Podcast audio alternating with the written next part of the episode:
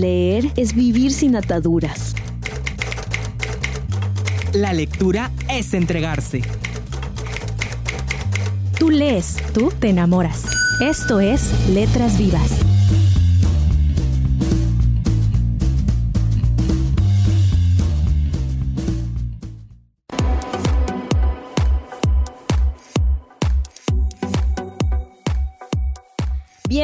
Bienvenidos a Letras Vivas de la Feria Internacional de la Lectura en Yucatán. Muy buenas noches, mi nombre es Liliana Burgos y estamos en otra emisión de Letras Vivas. Agradecemos a Radio Educación del Mayap por concedernos este espacio. Mi nombre es Joel Félix y les doy la más cordial bienvenida y espero que nos acompañen en esta hora llena de contenidos aquí a través de Letras Vivas. Antes de iniciar el programa, agradecemos a la Feria Internacional de la Lectura en Yucatán que hace posible este programa. También agradecemos a Carlos en los controles que hoy nos está acompañando aquí en este programa. El día de hoy vamos a tener un tema que es muy interesante. Estaremos hablando acerca del cómic, de la novela gráfica y de, por supuesto, de cómo se le dice el cómic en otras partes del mundo, por ejemplo, en Japón. Así es, eh, este tema interesante para todos los aficionados del cómic, para aquellos que, pues, desde muy pequeños eh, iniciaron en este, en este en esta bonita forma de también leer, ¿no? Porque aparte de, todo el aspecto gráfico, también tenemos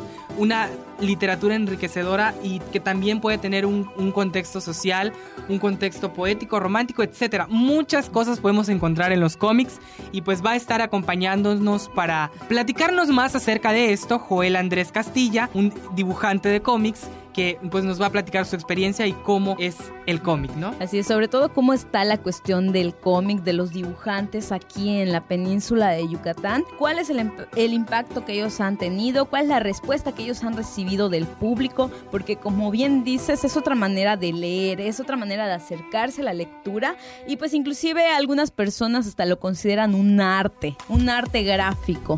Así es, porque si bien el contenido eh, literario que nos puede aportar no es tan grande como la de un libro, ya que pues su principal eh, esencia son los dibujos, todo lo gráfico que podemos encontrar en un cómic y pues nos da otra perspectiva de la lectura ya con, por medio de dibujos y de escenas gráficas que siguen una secuencia, ¿no? Y pues él, él va a estar platicándonos acerca de esto, así es que pues te invitamos a que también te pongas en contacto con nosotros a través de nuestras redes sociales, a través de, nuestra, eh, de nuestro correo y para que nos platiques pues acerca del tema y también nos sugieras pues algún tema más en específico que, desees escuchar en las próximas emisiones de Letras Vivas de Filey. Así es, puedes escribirnos a filey.letrasvivas.gmail.com o contactarte en las redes sociales enviando un inbox o publicando en el perfil que es Filey MX. Bueno, hoy vamos a tener un programa interesante. Los invitamos a quedarse con nosotros. Comenzamos.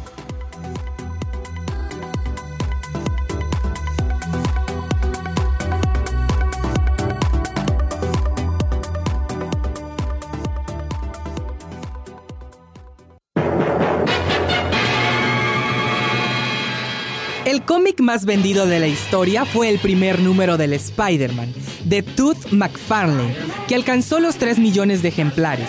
Fue publicado en el año de 1990 y constituyó la cuarta cabecera que tenía al hombre araña como protagonista.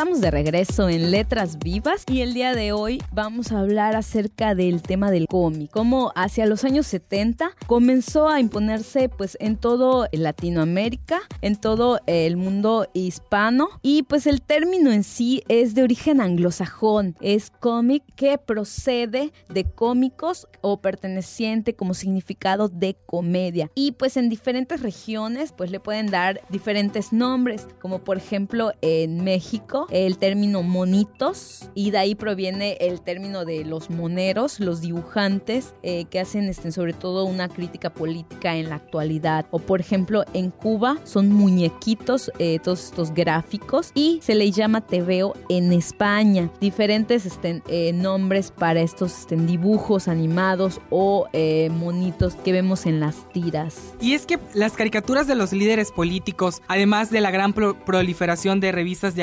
de humor e infantiles, pues darían el nacimiento al cómic también en Chile a principios del siglo XX y pues ya eh, más adelante en 1906 debuta en la revista Zigzag, pues una primera historieta chilena conocida como Federico von Pilenecer, que pues junto a un perro de Lusting nos ilustra de manera cómica pues las eh, diversas situaciones y contextos políticos que se dan en, esa, en, ese, en este lugar. También en 1949 en la revista OK debuta Condorito, un personaje bastante conocido y bastante curioso que pues es bastante conocido también aquí en México y yo creo que en diversos países de, de América y pues es un personaje creado por Pepo. Condorito finalmente se independiza y llega a ser el personaje más importante de Chile, ya que su sano humor y el contenido de sus aventuras pues lo han dado, le han dado una gran proyección y aceptación mundial. Eh, pues este personaje tan conocido, ¿no? Que fue llevado también al cómic y que nos hizo reír en muchas ocasiones y que lo sigue haciendo hasta en la actualidad. Así es. Bueno, si no, a mí me parece un término acertado el término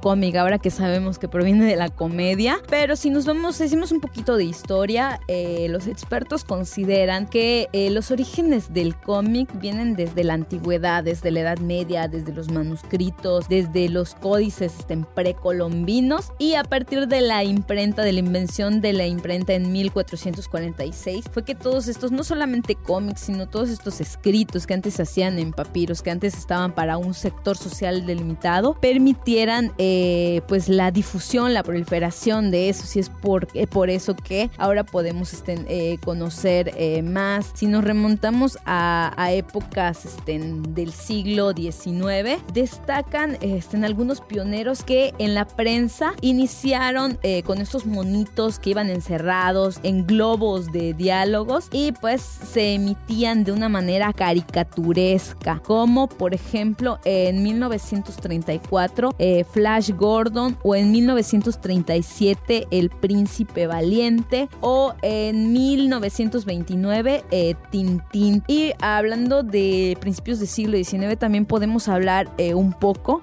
acerca del cómic estadounidense, así como mi compañero acaba de mencionar, pues ahí tenemos una gran este, compañía que hasta la actualidad nos, este, nos sigue sorprendiendo. Por ejemplo está la división de superhéroes, tenemos este, desde Batman, desde el hombre araña, Spider-Man, que eh, los X-Men, que eh, también vemos muy relacionada esto del cómic con el cine. Claro, porque estas tiras cómicas pues han llegado a trascender no tan solamente eh, en el papel, sino también se han llevado a la pantalla. Hasta en la actualidad seguimos viendo que siguen surgiendo películas como una de las más recientes, la de los Guardianes de la Galaxia, que pues también parte de una tira cómica de Marvel. Y pues Marvel ha sido la principal que hasta ahora ah, yo podría considerar que hasta nivel mundial ha sido la que, la que ha permanecido y ha llevado todos estos personajes a tiras cómicas que se han hecho muy muy famosos. Inclusive parte de esto existen diversas personas alrededor del mundo que son se han convertido en coleccionistas de cómic que al otro día leía y veía una noticia muy curiosa que gente ha llegado a pagar grandes y exorbitantes cantidades de dinero por conseguir una tira cómica que no sé, que pues hace tiempo ya dejó de producirse, ya, dejó de, estar a la venta y pues pagan grandes cantidades por conseguir esas tiras cómicas que son para ellos un valor preciado porque ya nadie más las puede conseguir y ya no están a la venta, ¿no? Así es, también me gustaría hacer este, como la diferenciación entre el cómic y la novela gráfica, que bueno, puede variar eh, de especialista o de experto experto la definición, pero eh, desde mi punto de vista, una de las particularidades a diferencia del cómic es que la novela gráfica pueda tener una mayor extensión, es decir, vamos a encontrar los mismos monitos, eh, los mismos eh, globos donde vienen encerrados los diálogos de los personajes, pero la extensión es como la diferencia. Uno de los aspectos que igual me llama la atención con respecto al cómic es que, por ejemplo, en Japón cobró gran auge y es este el tema del manga. Por ejemplo, muchas de las caricaturas que eh, nos tocó ver eh, por ahí de los años 90 eh, se basan mucho en el manga japonés. Por ejemplo, la caricatura de Massinger Z, la de Dragon Ball. Y bueno, pues también aquí en México, la edad de oro del cómic mexicano con tiras como las del negrito famoso que todos conocemos y que aún sigue siendo pues parte de tanto de la infancia de, de las personas que vivieron su infancia en esta época de oro del cómic mexicano, pues sigue también presente en las generaciones actuales. Y pues es el negrito Memín Pingüín, eh, aparecido en 1945 con, con guion de Vargas Dulce y dibujos de Cabrera y Valencia y con la tira cómica familiar La familia Burrón, creada en 1948 por, por Gabriel Vargas Bernal. Y también en 1949 se funda la, editorial Novaro y con su tira, eh, y también en 1956 el grupo editorial Beat, ¿no? Esto fue en el momento en el que más esplendor tuvo el cómic mexicano y pues que tuvo como sello, yo considero que como sello principal a Memín Pingüín, que pues hasta la fecha seguimos conociendo y escuchando acerca de este negrito. Y bueno, pues ya en la actualidad podemos encontrar eh, otros personajes también dentro del cómic mexicano. Es muy curioso seguir viendo y encontrando, por ejemplo, ya no tan solo en las revistas específicas en las que podemos leer un cómic, sino que también en los periódicos, en los diarios actualmente, pues podemos encontrar pequeñas gráficas o gráficos que reflejan algún cómic o nos relacionan a algún cómic en específico. O por internet, por ejemplo, en la actualidad yo creo que en México y en muchas partes de Latinoamérica el cómic o las historietas eh, se, han se han referido mucho acerca de la crítica eh, social y política, como por ejemplo Mafalda, que a pesar que eh, tiene muchos, muchos años y de hecho este el autor que no acaba de ganar, bueno, acaba de ganar hace unos meses el Príncipe de Asturias, eso es una tira cómica que sigue vigente, tú la puedes leer y, es tan actual. Y también el Internet, afortunadamente eh, las redes sociales, la web, las páginas, los blogs han contribuido a que en la actualidad eh, tú publicas una historieta y mañana muchas personas estén, ya pueden tener al alcance, pueden leerla o puedes estén, inclusive compartir tus historietas. Entonces es como que una de las ventajas que tenemos en este siglo XXI. Y ahorita que mencionas a Mafalda, porque es al menos para mí de los cómics, una de las eh, de, mis preferidas porque como bien dices tú nos refleja un contexto social de la actualidad y también nos da un mensaje dentro de, dentro de esa forma tan característica tan chistosa de contar las cosas y de, las historias que pasan a lo largo de su vida. Y pues por aquí encontré una imagen de, de un cómic que me encantó muchísimo que dice así tomar distancia y alejarse de personas complicadas mejora la salud esta es una forma tan sutil y tan elocuente pues de decirnos y darnos un mensaje acerca de cosas cotidianas que nos suceden y nos pasan en la vida, ¿no? Y pues así como este, también tiene otros mensajes en, en cuanto a la represión social, feminismo y otros temas de interés social que podemos ver e identificar en las tiras cómicas de Mafalda. Así es, para continuar con el tema, más adelante vamos a tener a nuestro experto aquí en la entrevista, pero ahora nos vamos con una canción basada en un cómic de Dragon Ball Z, Ángeles Fuimos. Estamos en Letras Vivas.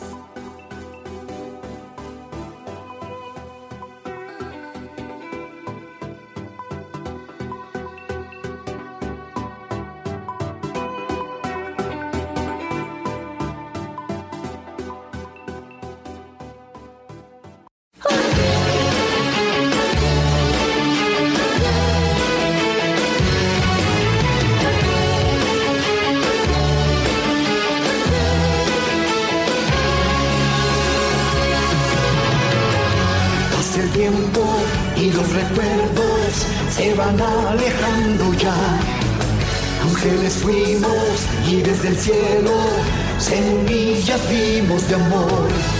La tristeza de este mundo se borró y viendo el cielo azul, la amistad y el amor siempre brillaron y hoy también lo harán. Mis alas no tengo, desaparecieron ya, pero conmigo tengo aún el poder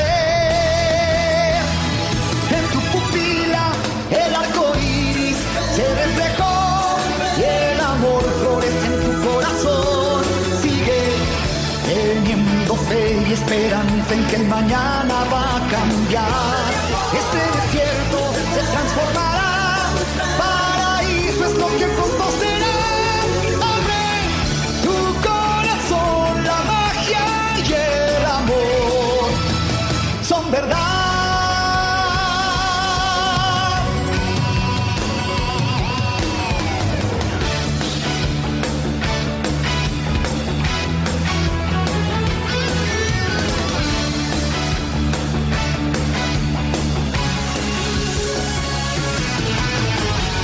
pronto tiempo en tu mirada inocencia puedo ver. Eres la misma de que recuerdo de nuestra bella niñez. Y volando por las nubes lograrás la luna al fin tocar, recorriendo jardines infinitos por la eternidad. Ya la magia es nuestra, nunca nadie romperá los bellos lazos de nuestra amistad. En tu pupila el arco iris se reflejó y el amor florece en tu corazón. Sigue teniendo fe y esperanza en que el mañana va a cambiar. Ese desierto se transformará.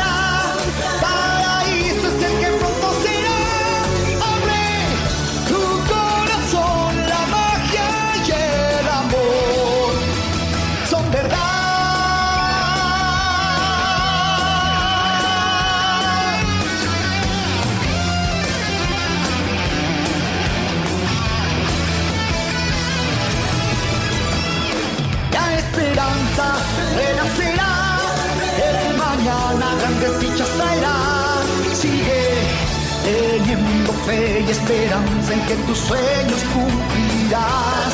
Sé que tu alma se transformará,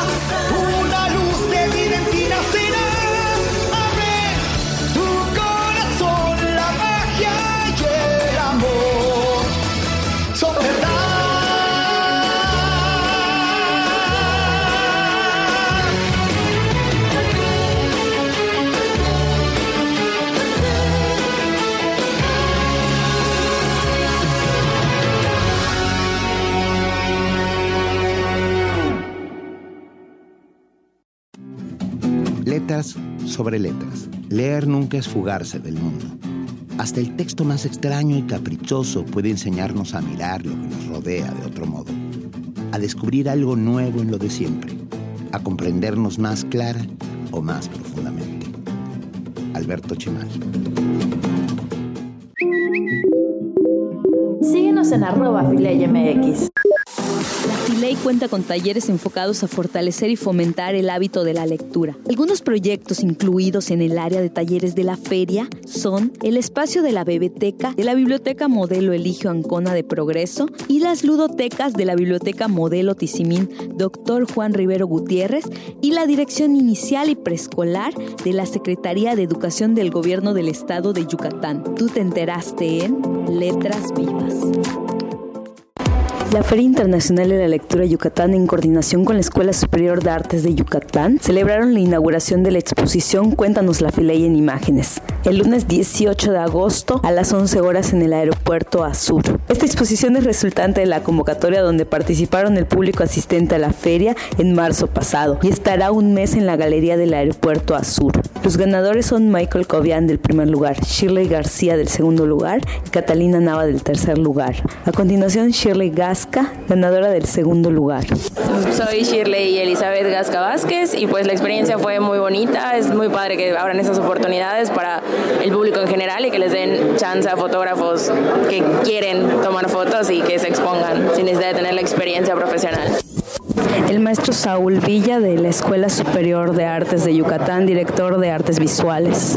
¿Cuál fue la participación de SAI Artes Visuales con respecto a la exposición de la Filey en imágenes? Eh, bueno, eh, en este caso, la Escuela Superior de Artes de Yucatán, a través de la Dirección de Artes Visuales, propuso colaborar con la FILEI para darle, eh, digamos, visibilidad a, la Feria de la Lectura de Yucatán que, la Universidad Autónoma de Yucatán eh, organiza. Lo pensamos en, en una colaboración y a partir de la cual la Dirección de Artes Visuales asume la responsabilidad completa desde diseñar el cartel de la convocatoria, diseminarlo, eh, establecer los términos de, la misma convocatoria, del, concurso, que son muy sencillos, digo, está abierta a todos los participantes, a todos los asistentes de la, de la FILEI. La ESAI, a través de Dirección De Artes Visuales, eh, otorga los premios y a su vez asume toda la logística de, de la dictaminación de los ganadores, la selección de los participantes y, digamos, la curaduría y el montaje de la exposición en el aeropuerto que hoy podemos ver aquí. Eh, con respecto al jurado, ¿cómo estuvo conformado y la selección de estos trabajos, así como eh, los primeros lugares? Muy bien, el jurado tenemos mucho cuidado pedirle a personas reconocidas en el medio de la especialidad, en este caso de fotografía, personas que además son independientes de las instituciones que están participando. Eh, esto requiere realmente de un esfuerzo especial para que no haya conflicto de intereses y el juicio del jurado sea legítimo y eh, el concurso solo vaya ganando prestigio alrededor de esto. Procuramos también que el, el, premio sea lo más posible. Estamos pensando ya en los montos de la, de la siguiente edición, eh, porque también así de esta manera se vuelve competitivo y atraemos más talento y, y sube el nivel, digamos, de la calidad y la profesionalización del concurso. Entonces, en este caso fueron tres jurados, eh, Luis Alonso Anaya Labastida, de una asociación civil que se llama F2, luego Omar Said Charruf, que es un fotógrafo eh, profesional de, que vive y trabaja en, en, Mérida, y también el fotógrafo Francisco Humberto Suastechan, que también es un fotógrafo independiente que trabaja y vive en el área de Mérida. Todo libro es un viaje.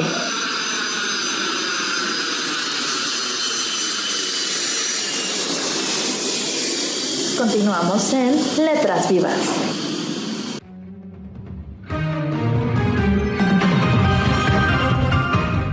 ¿Cuál es tu cómic favorito? Bueno, pues yo creo que mi cómic favorito es, o bueno, más bien mis cómics favoritos es B, B de Vendetta o B, de Venganza. Eh, yo creo que es eh, la, toda la trama que trata y el personaje de B son fantásticos. Eh, la trama, sobre todo la historia, ¿no? De, de, una utopía que puede ser posible. Y también, pues los de Marvel igual me gustan mucho, en especial los de X-Men. Mi cómic favorito es el, el Hombre Araña cómic del hombre araña. Sí, Sailor Moon tal vez podría ser un cómic favorito. Del resto no. Mi cómic favorito es eh, toda la, la saga de, de Iron Man.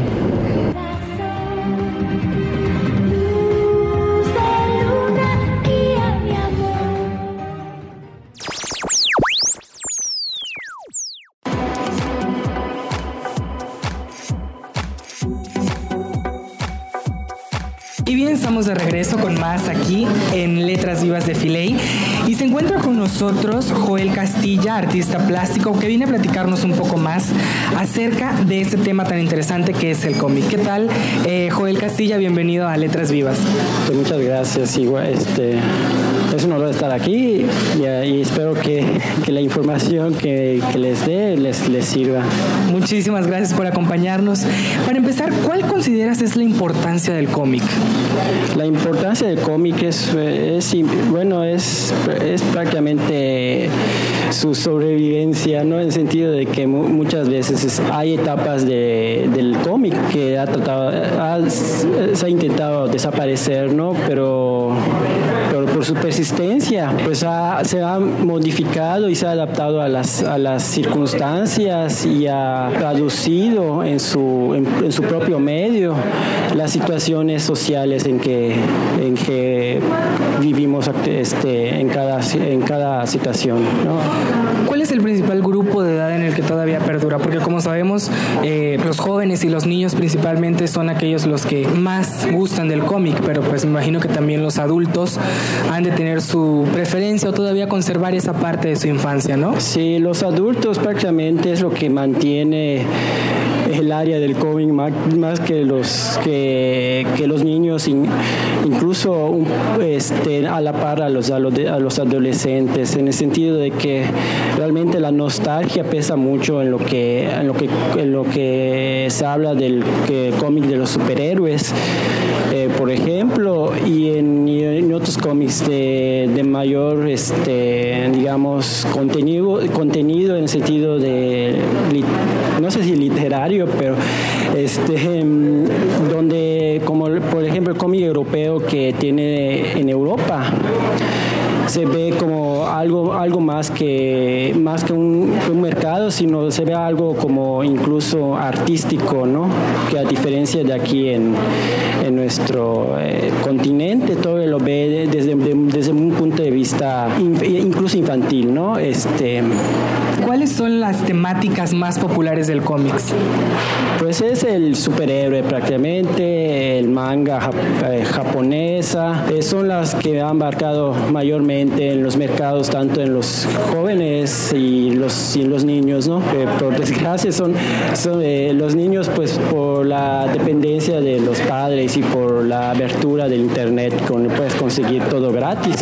Eso ha reducido, digamos, la, la, la apertura de, de haber publicaciones de otras partes, incluso incluso nacionales. ¿Puedes comentarnos los proyectos más importantes a nivel internacional? En cuanto pues es que son prácticamente en, América pues están las dos marcas más sobresalientes que es DC y Marvel, ¿no? Eh, que prácticamente abarca gran parte del mercado del cómic y, y por, por, décadas ha sobrevivido a pesar de las, de las bajas, bajas ventas en, en otros, en el mismo medio, ¿no? Y en el otro, otro caso está el, continente asiático, que prácticamente decir, decir una marca, solo se me ocurre Jumper es, Magans y yo, eh, ya se me olvidó el nombre, y, otras grandes compañías que prácticamente se, en el mismo país pues consumen millones y millones de publicaciones.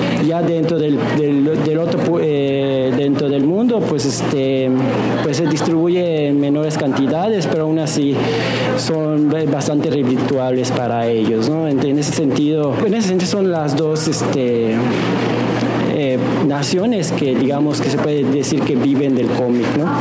Entonces podríamos considerar que el continente asiático es como la capital del cómic, porque sabemos que gran parte de la producción viene de allá y pues hay un gran contenido en ese continente, ¿no?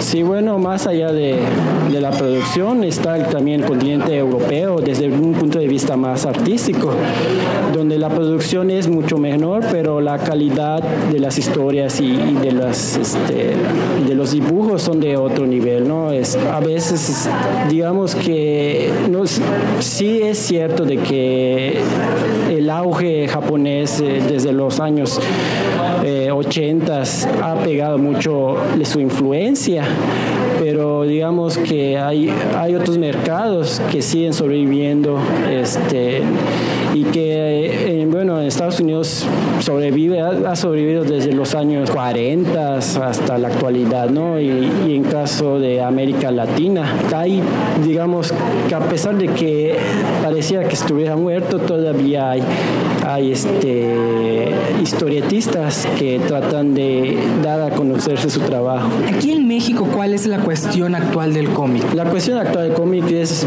realmente muy baja, ¿no? Este, son muy pocos los autores que se han consagrado en México y que actualmente pues solo, solo me recuerdo a Raúl Treviño y, y este Domo Sánchez este antes de estaba este, Edgar Clemens luego viene eh, el nombre del autor no me acuerdo este, de, de Carmatrón que digamos que fue el primer este el primer boom del cómic no tanto de tira cómica sino de cómic novela como novela gráfica pues este fue fue digamos un parteaguas.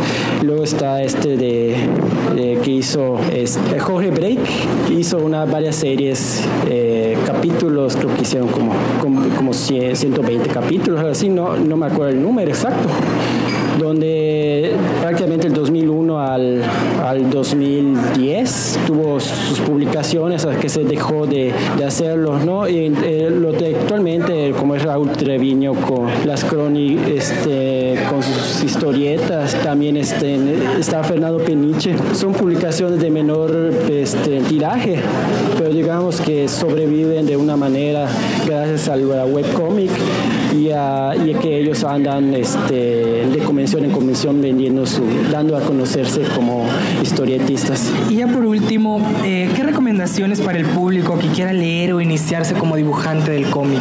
Prácticamente la única pregunta hacia sí mismos es qué, qué, la, qué, es lo que les gusta primero y leerlo, este, digamos, si, eres, si lees cómic norteamericano, lee cómic europeo, mexicano, japonés y, viceversa. No es realmente la diversidad de estilos que hay en el mundo sobre, con respecto a, la novela gráfica. Este, hay hay, una gran amplitud tanto en historias como estilos de dibujantes, ¿no? Para ser un buen dibujante y buen escritor de tiras cómicas, de, novela gráfica, pues prácticamente tienes que saber un poco de todo, ¿no? Muchísimas gracias. Agradecemos a Joel Castilla por habernos acompañado y platicado un poquito más acerca del cómic. Y nos vamos con una canción y regresamos con más aquí en Letras Vivas de Filey.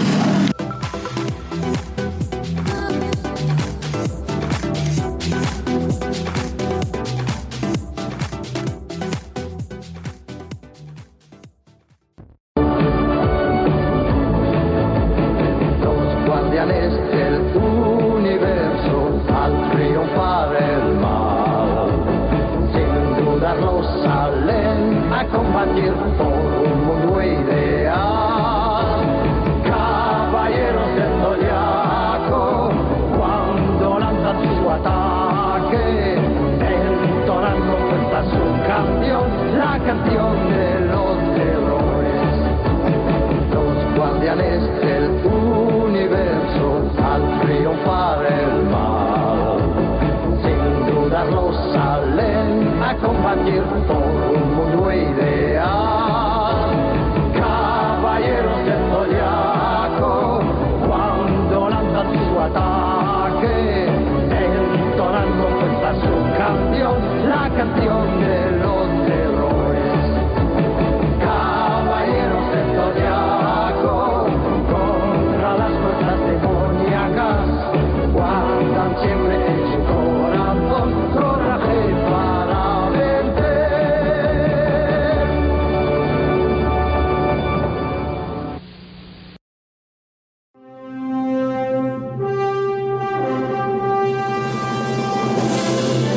Cage quien adquirió un ejemplar de la primera aparición de Superman en 1997 por la irrisoria cifra de 150 mil dólares, el actor se confesó coleccionista y aficionado al mundo del cómic. Decidió cambiar su apellido de Coppola por el de Cage en honor al protagonista del cómic, Héroes de Alquiler, Luke Cage. No contento con esto, Nicholas dio un paso más allá en su friquismo cuando decidió bautizar a su primogénito con el nombre de Cal El.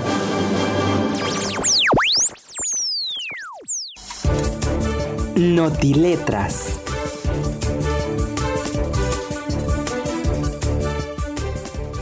El Pleno del Congreso local acordó otorgarle a la escritora Ángeles Mastreta la medalla Rosario Castellanos el pasado miércoles 13 de agosto. En la sesión extraordinaria, los diputados locales aprobaron la propuesta de la Comisión de la Medalla Rosario Castellanos, que preside la diputada Sonia Catalina Álvarez, conceder la presea a la autora de las novelas Arráncame la vida, Mal de Amores, Ninguna Eternidad como la mía, El cielo de los leones y Ángel Maligno. La escritora ha obtenido otros reconocimientos, entre ellos el Premio Mazatlán de Literatura en 1986 por su novela Arráncame la vida, el Premio Rómulo Gallegos en 1997 por Mal de Amores y el Águila Social en Porto Alegre, Brasil en el 2005.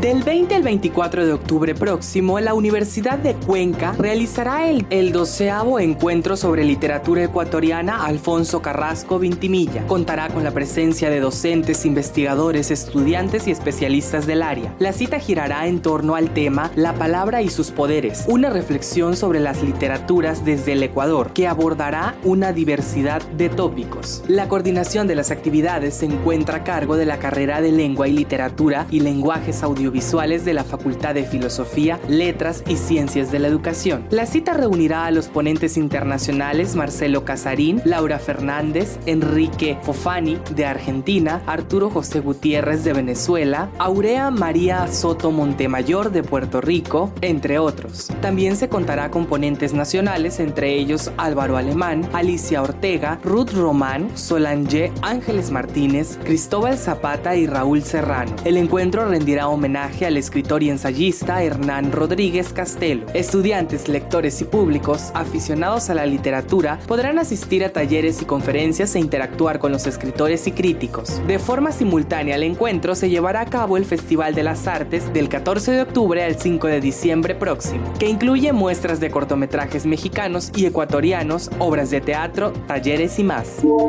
Querétaro, cuarto nivel nacional en comprensión lectora. Las estadísticas oficiales colocaron a Querétaro en cuarto lugar nacional en comprensión lectora y quinto lugar en matemáticas en nivel medio superior. Los alumnos evaluados en el estado de Querétaro ocuparon el cuarto nivel nacional en esta materia tras informar las autoridades de la Secretaría de Educación en Querétaro y la Unidad de Servicios para la Educación Básica del estado de Querétaro sobre los resultados positivos que adquirieron en la prueba enlace a nivel básico y medio superior. El secretario de Educación Fernando de la Isla reconoció que en comprensión lectora se tiene un área de oportunidad importante debido a que los jóvenes han dejado de leer e, e incluso utilizan los dispositivos electrónicos para distraerse en vez de acceder a información que les pueda servir. En este sentido, el titular de educación aseguró que a raíz de estas acciones de los jóvenes, las autoridades han buscado medidas para sacar a los jóvenes de esta dinámica de distracción y que utilicen sus dispositivos para un uso en cultura y conocimiento. De acuerdo con Fernando de la Isla, este fenómeno ha estado invadiendo a la sociedad y su cultura. Por ello se debe trabajar en no dirigir toda la atención a estos medios electrónicos pese a que actualmente en las instituciones educativas se tiene permitido el acceso de este tipo de aparatos a las aulas, por lo que se deberá analizar el futuro de este tipo de aditamentos a los salones de clases. Las estadísticas oficiales colocaron a Querétaro en el cuarto lugar nacional en comprensión de lectura, por lo cual el titular de educación aseguró que hay áreas de oportunidad para mejorar la calidad educativa que se estarán utilizando para atender las necesidades que actualmente tienen. Previously on X-Men.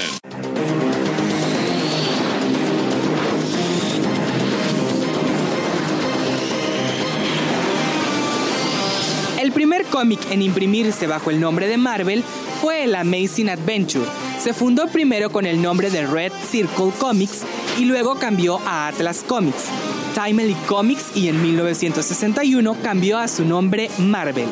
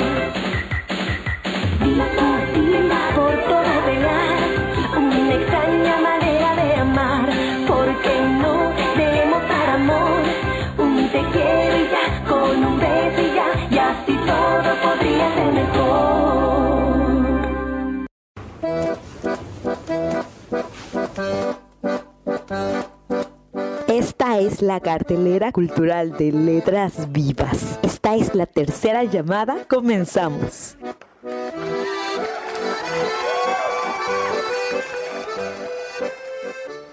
Teatro Regional. Ni madre, ni padre, ni perro que le ladre. Sábado 30 de agosto, 20 horas, en el Teatro Peón Contreras.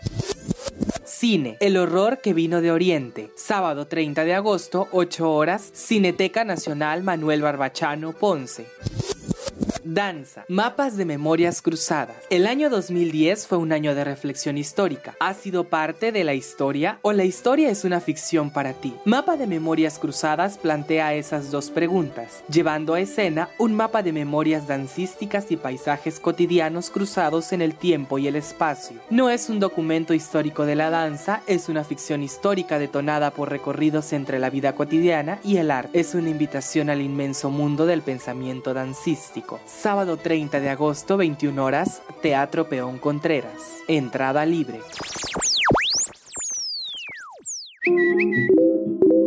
Síguenos en arroba MX. Estamos de regreso en Letras Vivas de la Filey. Desafortunadamente estamos llegando al final del programa. Eh, no sin antes, pues, invitarlos a todos a leer cómic, especialmente historieta mexicana. Ahora en el corte veníamos eh, pensando, acordándonos de una historieta eh, mexicana que se llama Rarotonga, que inclusive en Café Tacuba le hizo una, una versión en música a este cómic. Entonces mi recomendación es esa lean cómics, sobre todo historieta mexicana. Y pues es que con los años fueron apareciendo cómics como Rolando el, Rabioso de Gaspar Bolaños, Batacazo Limpio de Araiza, Padrinos y Vampiresos de, de Mier, Isabel de Lancaster, de Casillas y Armenta, Tawa, Los Supermachos, Aníbal 5, Kendor, El Hombre del Tíbet, y pues también uno de los más conocidos como Calimán, el Tamucún, El Vengador Errante, eh, el que sin duda alguna, pues yo creo que considerado como más que nada cultura general, eh, indispensable de todo mexicano saber, pues eh, la familia Burrón, donde aparece Memín Pingüín, y también un, un luchador muy conocido que que, también estuvo en la pantalla. Eh, por su parte, José, José Cruz, creador de El Santo, el luchador enmascarado, pues mezcló también la fotonovela con la historieta con un personaje, pues que sería uno de los héroes más populares de México. Y pues en cuanto a las revistas con el tiempo, también empezaron a publicarse varias que serían como, como Ping Pong, Macaco, La Garrapata, Pinocho, Cartones, El Pantera y entre otros más conocidos del cómic mexicano que pues sería muy interesante que conocieran y que se dieran la oportunidad de leer y de ver estas interesantes historias cómicas que nos, que nos ofrece eh, nuestra cultura mexicana.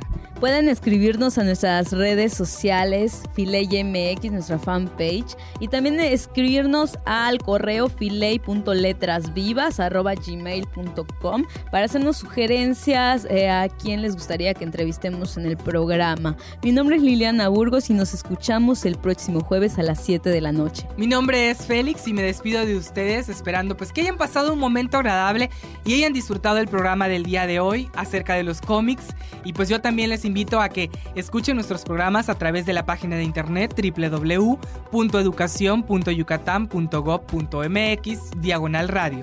Me despido y pues les esperamos el próximo jueves en punto de las 7 de la noche aquí en Letras Vivas de Filey.